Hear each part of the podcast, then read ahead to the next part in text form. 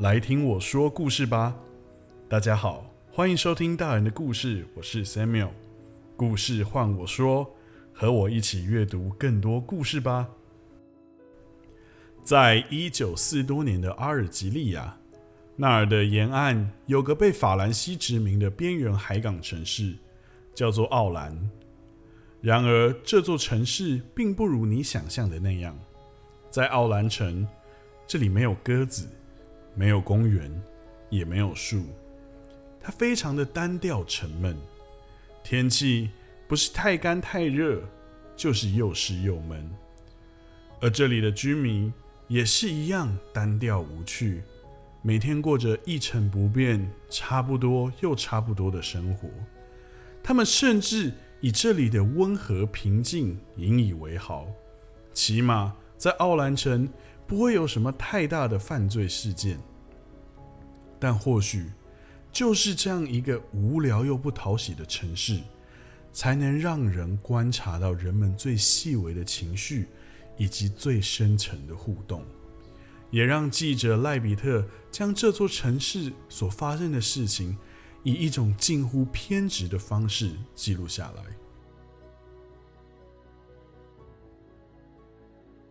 在这个平安无聊的奥兰城，雷克斯医生仿佛是这座城市的清流。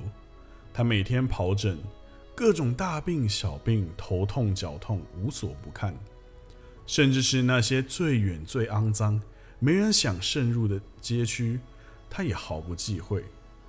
但更多的时候，他更像一位倾听者，看着的同时，听着病人们的抱怨、牢骚。以及八卦，即便你很难从雷克斯医生的脸上判断出他到底想不想听，对这些事情有没有兴趣，但他的温和与耐性，就像那股清流浇灌着这座城市。这一天，雷克斯医生一如往常的从诊疗室回到公寓，突然他觉得脚下好像踩到了什么软绵绵的东西。低头一看，却发现是一只死老鼠，就这么横躺在地板中央。雷克斯将老鼠死尸踢到一旁，然后把这件事情告诉了管理员老米切尔先生。不可能，这座大楼不可能会有老鼠。老米切尔坚持的说道：“他尽忠职守，管理这座公寓几十年，一直都没有出现过老鼠。”这肯定是那些无聊的年轻人的恶作剧，老米切尔怒声说道。到了傍晚，雷克斯医生从外面回来，当他正要掏出钥匙进入家门的时候，一只大老鼠从黑暗阴影中窜了出来，但过了几秒，又好像精疲力竭的在地上爬行，然后滋的一声旋转一圈，倒在地上。雷克斯医生就看着老鼠从窜出到死亡的怪异过程，从老鼠口中渗出的鲜血液，让他似乎想起了什么。但眼下更重要的是，他那生重病的妻子。作为医生，雷克斯治愈了奥兰城无数的居民，但唯独他的妻子，他无能为力。他走进卧室，温柔的注视妻子。轻拍着他的脸颊，吻着他的前额，像是在做道别一般。我觉得现在好多了，妻子轻声说道：“你再休息一会儿吧，你明天要搭中午的车呢。”为了让妻子有更好的休养和照顾，雷克斯决定将自己的爱人送到城外的疗养院。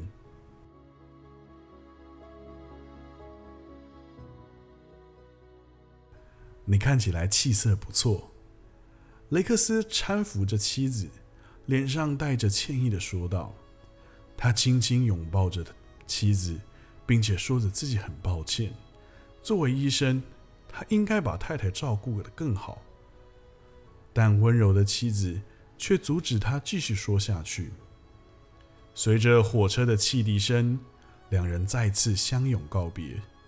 雷克斯仿佛看见自己妻子脸上闪烁着泪珠，愧疚感再一次的缠绕上心。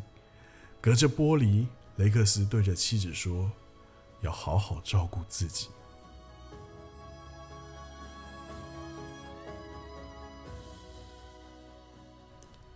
雷克斯医生，一名叫欧桑的治安法官叫住了他。欧桑高尔黑瘦，带着阴森威严的气质。两人聊了几句之后，他们就看见一位铁道工人拿着满盒的死老鼠经过，而欧桑马上就露出了厌恶的表情，并和医生道别。就在下午的时候，有位年轻人来到雷克斯的门诊，他便是记者赖比特。赖比特锐利的询问雷克斯：“这里是否有特别的故事，或是有没有关于阿拉伯居民的生活报道？”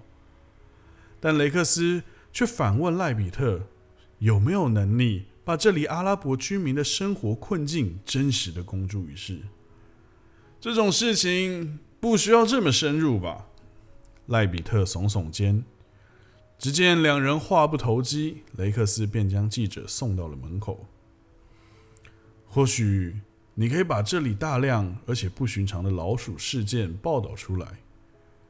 临走前，雷克斯随口提到，赖比特却好像捕获到猎物般，兴奋的叫着：“这是个好题材啊！”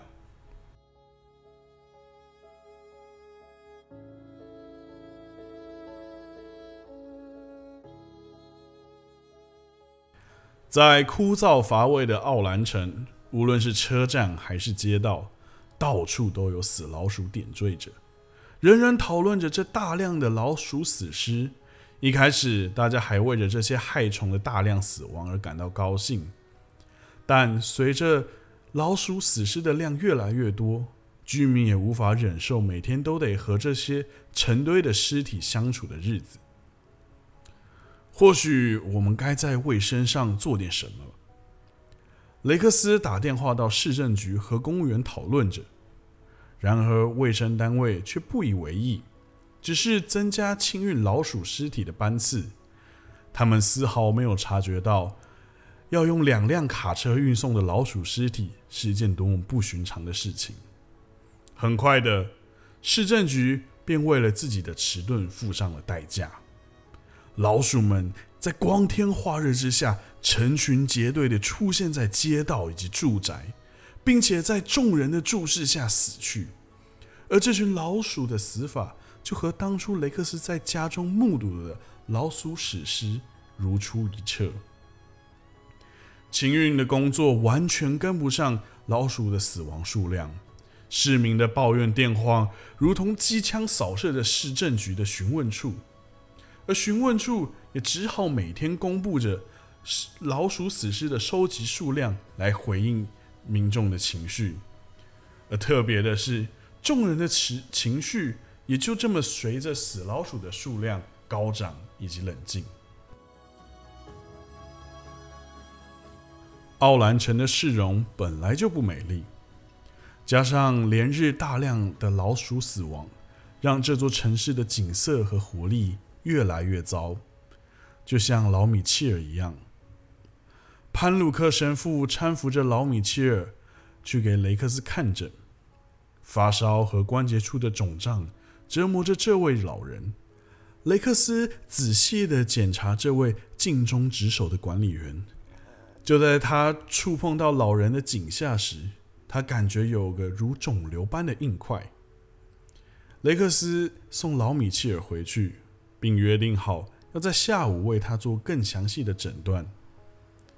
雷克斯在脑中不断的拼凑着老人的病情，但始终没有办法想起来，好像大脑刻意将什么隐藏住一样。但雷克斯并没有办法马上赶往老米切尔的家中看诊，因为一通电话打断他的思绪。“喂，医生，是我，您还记得我吗？我隔壁邻居啊，发生了意外，请您立刻来一下好吗？”雷克斯很快的就接近了郊区的残破费德街，和他从前的患者葛瑞德救下了准备轻生的谷地。等这位肥胖矮小的男人的身体和心灵恢复安静后，雷克斯医生又匆匆地赶往老米切尔家。像火一样，这混蛋在我肚子里燃烧着。老米切尔抽抽噎噎地说道：“他发烧、呕吐，眼睛充满着泪水。”一旁的米切尔太太则忧伤地问着医生：“老米切尔的状况。”雷克斯却拿不定主意。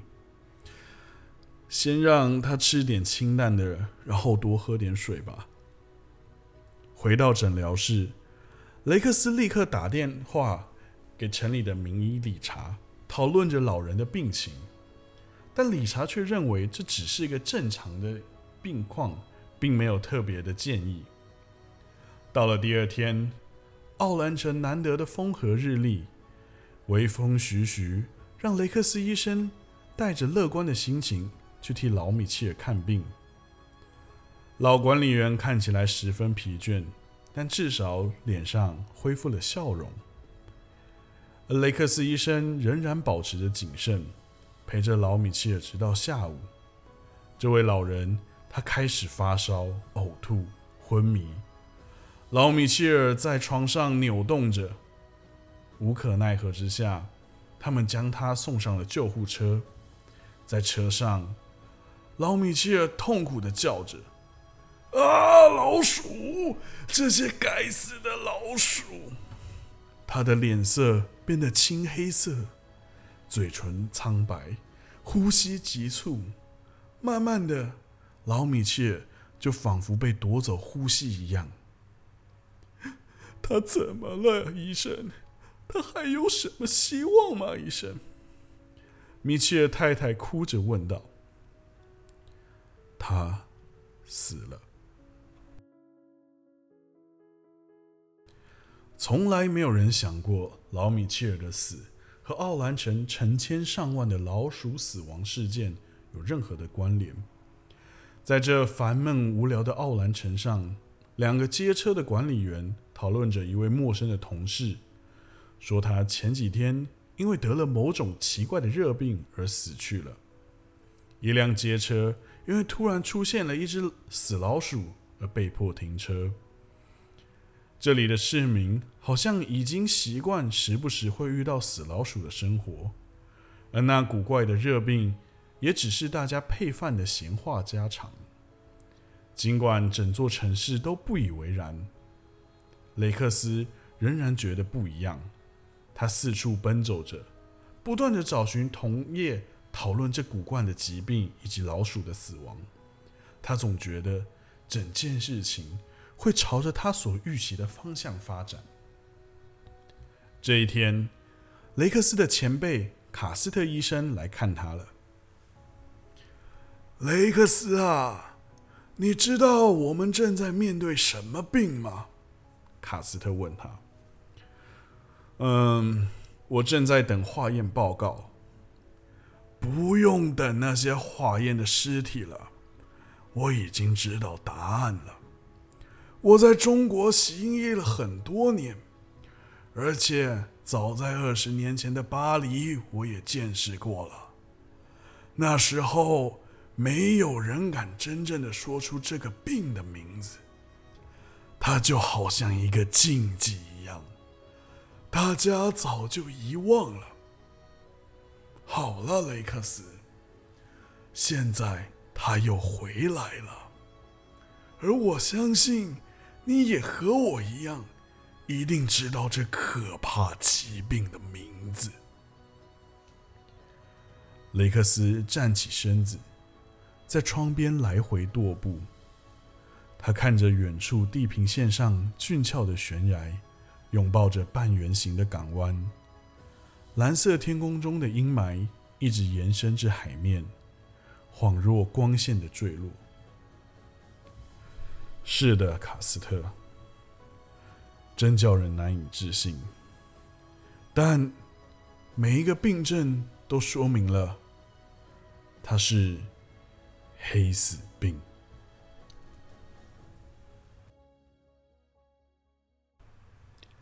这是我改写自卡缪的《黑死病》，而这本书在一九五七年获得了诺贝尔文学奖，其得奖理由是非常真挚地探讨现代人良心的种种问题，写出了深为重要的文学作品。